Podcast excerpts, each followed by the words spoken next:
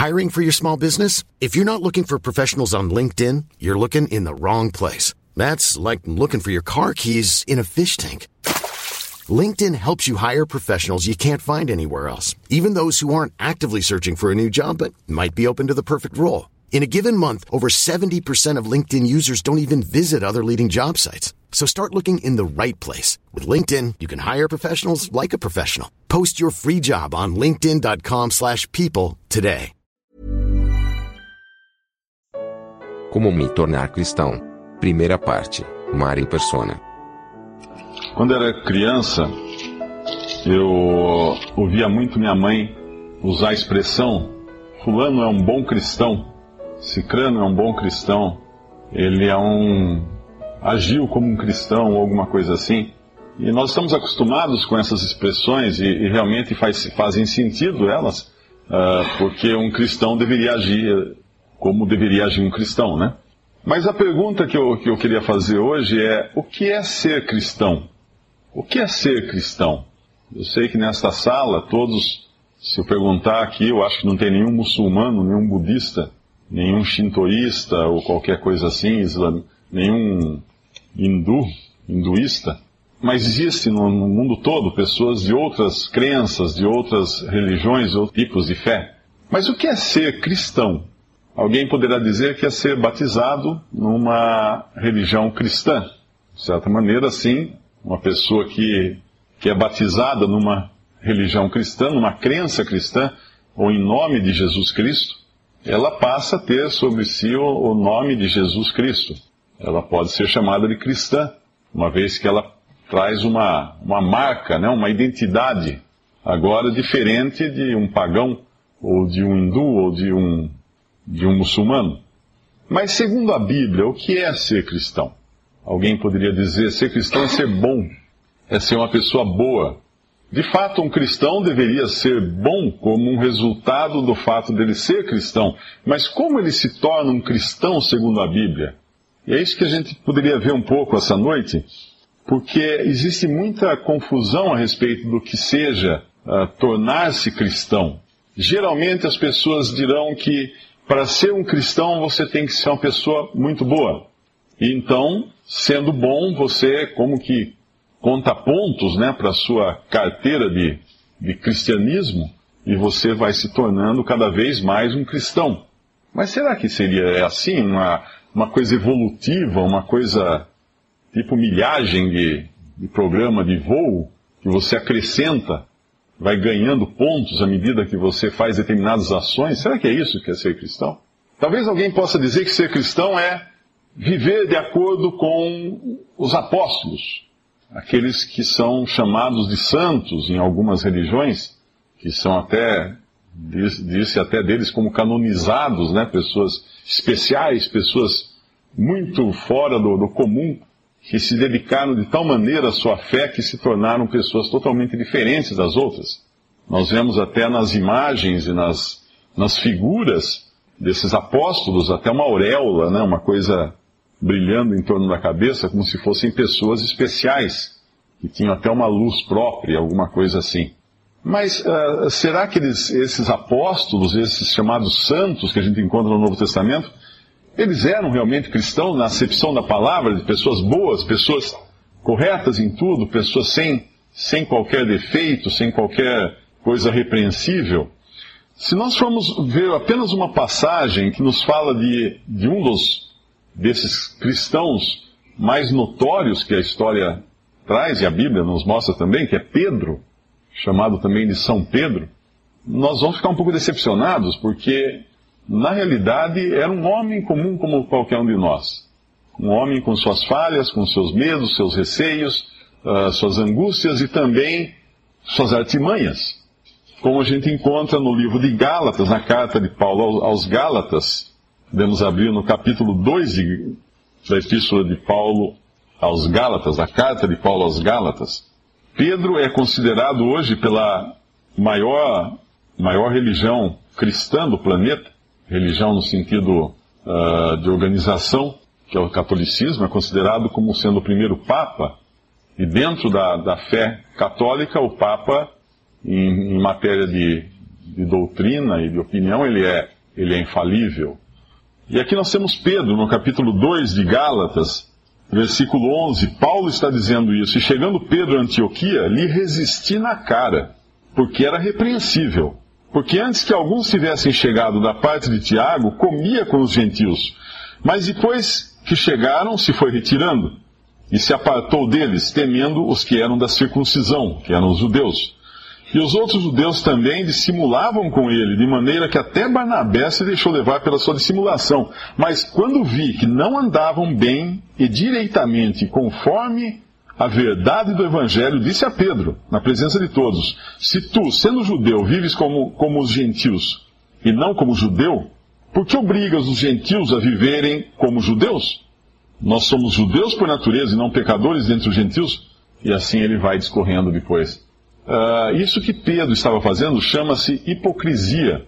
Ele tentava aparentar uma coisa que ele não era diante de algumas pessoas e aparentar outra coisa diante de outras pessoas. Ele tentava, dependendo do time que estava ganhando, ele, ele se transformava, ele dava uma, aquele camaleão. Né?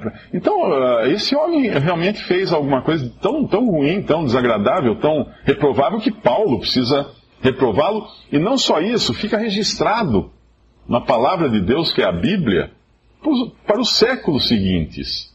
É, como Pedro reagiria a uma situação dessa? Ô Paulo, olha o que você fez, Paulo. Você escreveu aquela falha minha ali, agora todo mundo vai saber disso. Será que uh, Pedro não ficou constrangido com isso e, e desgostoso agora e sua autoestima foi lá embaixo porque ele. O que vão pensar de Pedro nos séculos vindouros quando lerem isso aqui? Bom, vamos pensar que Pedro é uma pessoa comum, é, é um cidadão comum, um ser humano como qualquer um de nós. E realmente era. Era alguém assim. E todos os homens que nós encontramos na Bíblia eram assim.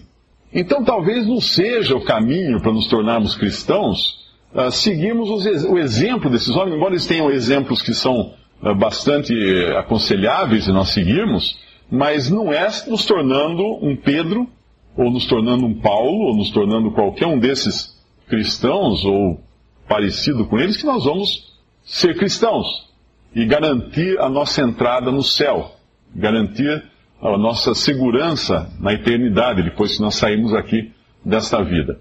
Então, como, como a gente poderia conseguir isso? Talvez, então, não, não desprezando totalmente o exemplo desses, desses cristãos do primeiro século, mas e se a gente tentasse imitar Jesus?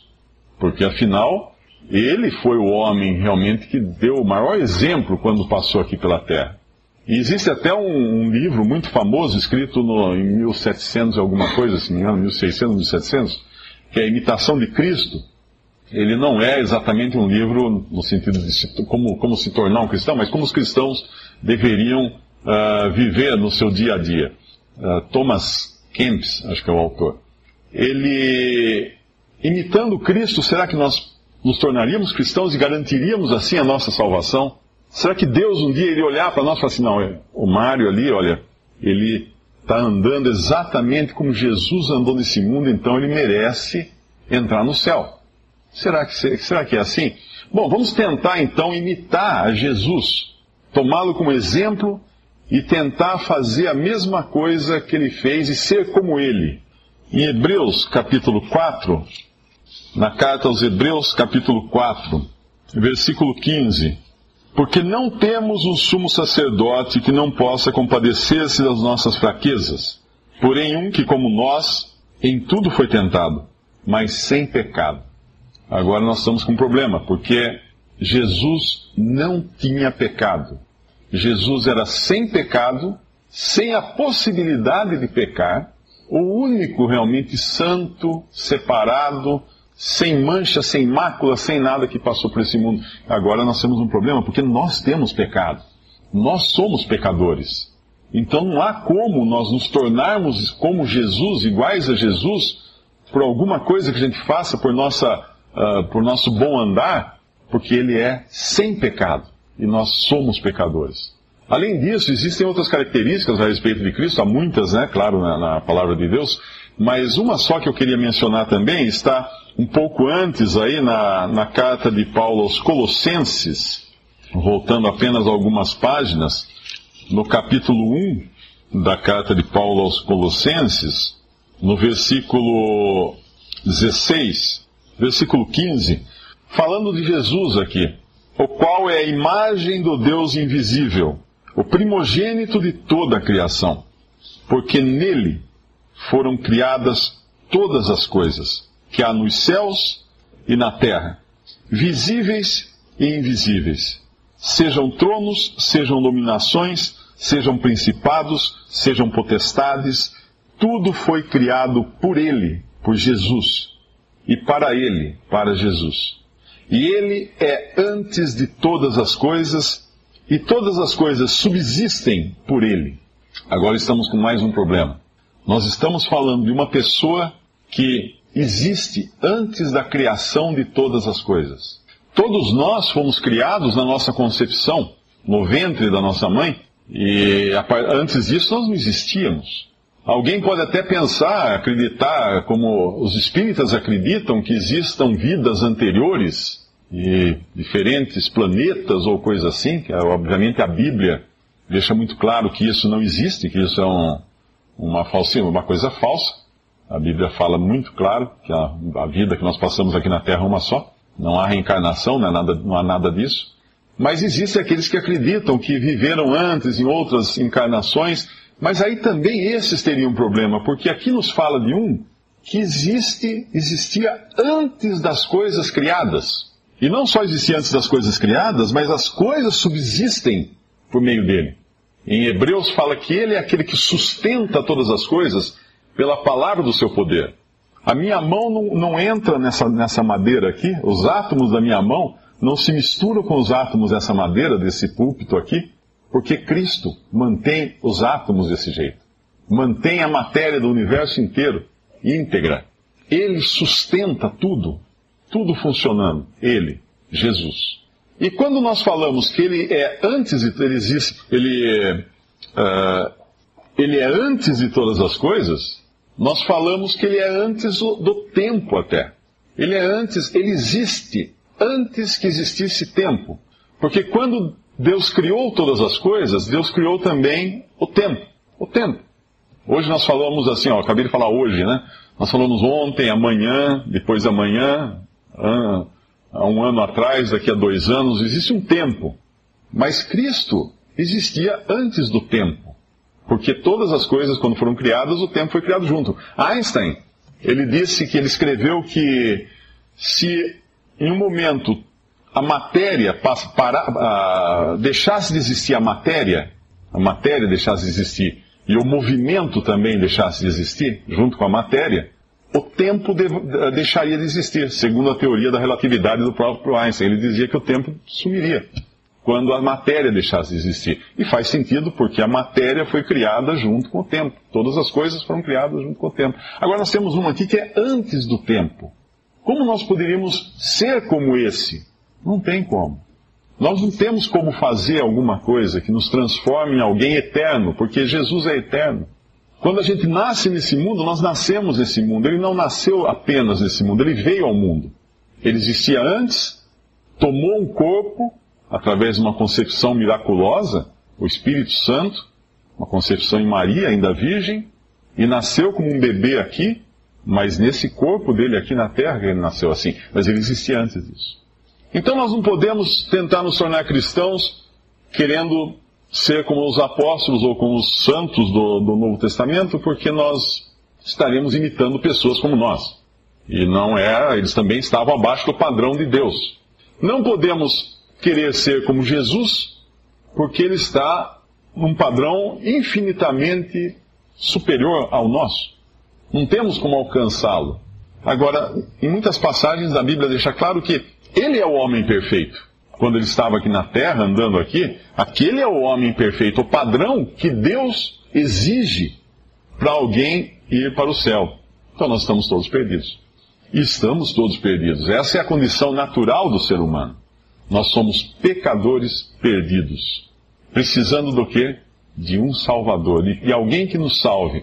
Portanto, em nenhum momento nós vamos eh, encontrar um meio de salvação em nós mesmos. Um meio de resolver a questão do pecado que existe em nós através dos nossos esforços.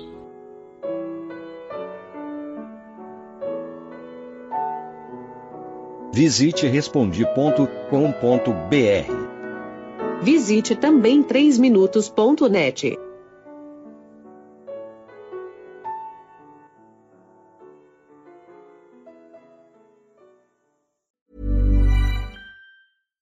secret to summer ready skin is here. Osea's number one best selling Andaria algae body oil, clinically proven to instantly improve skin elasticity and transform dry skin to silky, soft, and unbelievably glowing. Its signature scent of freshly squeezed grapefruit, cypress, and mango mandarin transports you to sun kissed summer days. Get healthy, glowing skin for summer with clean vegan skincare from Osea. Get 10% off your first order site wide with code GLOW at OseaMalibu.com.